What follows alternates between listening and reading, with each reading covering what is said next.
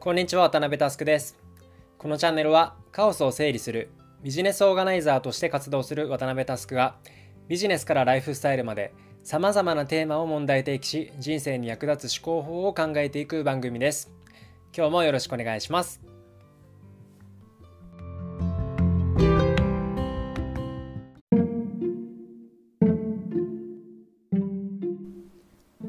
今日は、え確率についてあまり知られていない事実を取り上げます。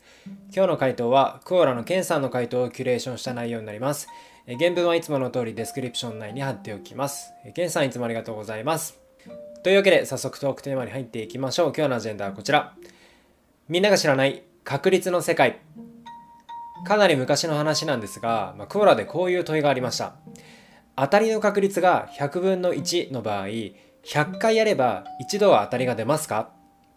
えー、この質問皆さんはどう思いますか？直感的にはイエスと答えたくなりますがこれは有名な錯覚です。パチンコ屋さんに行く人は馴染みが深いかもしれません。319分の1という確率が設定された台が319回転を平気で超え場合によっては1000回転を超える台を見ることも多いでしょう。この時319を超えてるからといって店員にクレームを出したりしませんよね。先に結論から言うと当たりの確率が n 分の1の場合 n 回やって少なくとも1回は当たりを引く確率は約63%に収束します。どういうことか、え説明していきます。箱の中に当たりくじが1個外れくじが99個入っているとします。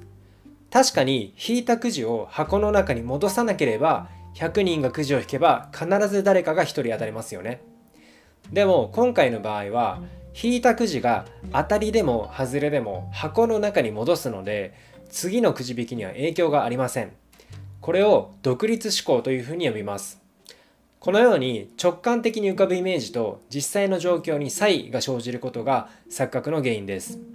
ではちゃんと計算してみましょう。まず一番単純なケースから考えるとして2分の1の確率で当たりが出るコイント数を2回やります。この時、出目のパターンは以下4通りです。まずは当たり当たり。次に当たり外れ。外れ当たり。最後に外れ外れ。この4つですね。2回コイントスをした時に一度でも当たる確率を求めるには2回とも外れを引いてしまう確率を1から引けばいいんですね。2回とも外れを引いてしまう確率は2分の1の事乗イコール4分の1イコール25%なので1-25%で75%が回答になります。まあ、この時点ですでに63%にかなり近い数字が出ていることが分かりますね。同様にして100分の1の確率の場合には100回とも外れを引き続ける確率を求めてこれを1から引けばよいので式としては1-100分の99の100乗という式になり答えは約0.63212となります。これを一般化するためにリミット無限大で極限値を取ると 1-e 分の1という風になります。e というのはネイピア数と呼ばれる数学定数の一つです。e は自然数の解乗の逆数を極限まで足し上げた合計値のことでして e イコール1プラス1の解乗分の1プラス2の解乗分の1プラス3の解乗分の1点点点点点というふうに続いていきます。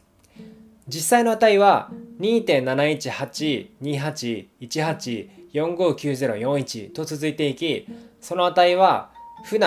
1話2話1話2話至極惜しいというふうに覚えられます。高校の数学で言うと微積分や自然対数の単元で出てくるやつですね。当時一体これが社会に出て何のために役に立つんだよというふうに思われた多くの方。おめでとうございます。実はこの確率を説明するときに出てくるんですね。繰り返しになりますが当たりの確率が n 分の1の場合 n 回やって少なくとも1回は当たりを引く確率は約63%に収束します。残念ながら100%ではないということが数学を使って証明されています。多くの人にはここまででも1平に該当するトリビアだったと思いますが今日はもう少し身近な話で肉付けしていきます。それは昨今流行っている男女の恋活婚活のシーンで使われている戦略です。秘書問題と言われるんですが、ウィキペディアを使って少し説明していきます。あなたは秘書を1人雇いたいとする。それに対して実際 N 人が応募してきている。この時 N という人数は基地である。応募者には順位がつけられて複数の応募者が同じ順位になることはない。1位から N 位まで重複なく順位付けできる。無作為な順序で1人ずつ面接を行う。次に誰を面接するかは常に同じ確率である。毎回の面接後その応募者を採用するか否かを即座に決定する。その応募者を採用するか否かはそれまで面接した応募者の相対的順位にのみ基づいて決定する。不採用にした応募者を後から採用することはできない。このような状況で最良の応募者を選択することが問題の目的である。ここまでですね。その応募者の合否をその場で判断しないといけないということがポイントです。もしかしたらこの先にももっといい人が来るかもしれない。こういう思いとのせめぎ合いで採用候補者の合否を日々さばいていく必要があります。僕もチームの採用をやる身として日々採用面接をする機会はあるんですがこの問題は当事者として本当に悩ましいです。実はこの秘書問題の命題であるこの N 人の候補者の中から最善の応募者を割り出す確率それがなんとさっき出てきた E 分の1すなわち約37%なんですね。これがマッチングアプリの現場の最適な戦略にも言えるわけですつまりこういうことですデートの候補者をリストアップしたら100人いたとします。最善の選択を下すのであれば、最初の36人と会っているうちは、この人だと決めずにですね、我慢してスキップしまくります。そして37人目以降で、それまでに会った人よりもいい人がいたら即決する。これをやれば、労力を最小化しつつ、間違った相手を選んでしまうリスクを減らしつつ、うまくいく確率を最大化できるというんですね。しかしどうでしょう？理想の相手に出会うにはそんなに数をこなさなければいけないの？という感想を持つのではないでしょうか。その感覚はとても正しいと思います。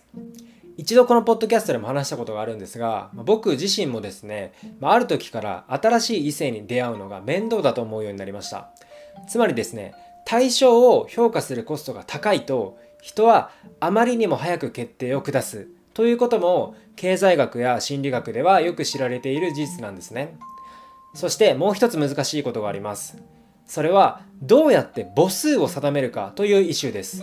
先ほどの例ではさらっとデート候補者100人と言いましたが実際の現代社会ではそのような制約を定義するものはありません。自分の住んでいる地域、全く関係ないコミュニティ、あるいは海外に飛び出すことも選択としては可能なはずです。そこではある種無限の選択肢が分母としてあり得る世界線。その分母全体から37%のボリューム全員に実際に会って判断をしてなんてどう考えても不可能です。逆に言えば選択肢を絞ることもできます。生涯のパートナー決めのリストアップとて100人は多すぎるんで、まあ、今まで人生であった中で特にいいなと思った人を20人ピックアップすることにします。その場合20の36%は7.4なので7人やった後8人目からはいい人がいれば即断即決するという話ですね。ただ8人目以降から選択したら必ず幸せな結婚生活が来るとも言い切れないのも事実です。母数のプール自体の質が低ければそれはその中で最善と言えるだけで全体を俯瞰した最善ではないんですね。また、まあ、数学論としての37%ルールは理解する一方、まあ、現実世界の恋愛はこんなロジックを超越してこの人と一緒にいたいという感情を重視することもあるでしょう。まあ、今日は知っていれば話のネタになるシリーズとして確率の話を取り上げました。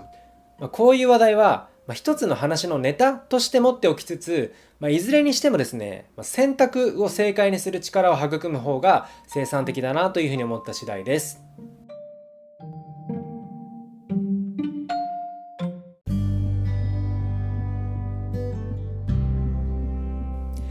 いかがでしたでしょうか？中高時代に習った、まあ、一見社会の何にも役に立たなそうな理論でもこういった実生活と紐付けて説明できるような大人になっていきたいというふうに思いました。全ては毎日を聖地巡礼にするためですね。今日のテーマは以上です。気に入った方は Spotify の方はフォロー Apple Podcast の方はサブスクリプションに登録をお願いします。また、えー、周りの方へお勧めしていただけると嬉しくて増えます。もしこのエピソードを聞いて私はこう思うなどのご意見などがあれば SNS でお気軽に DM いただけるととっても嬉しいです。皆様のご意見も熱烈お待ちしております。というわけで今日はここまでです。バイバイ。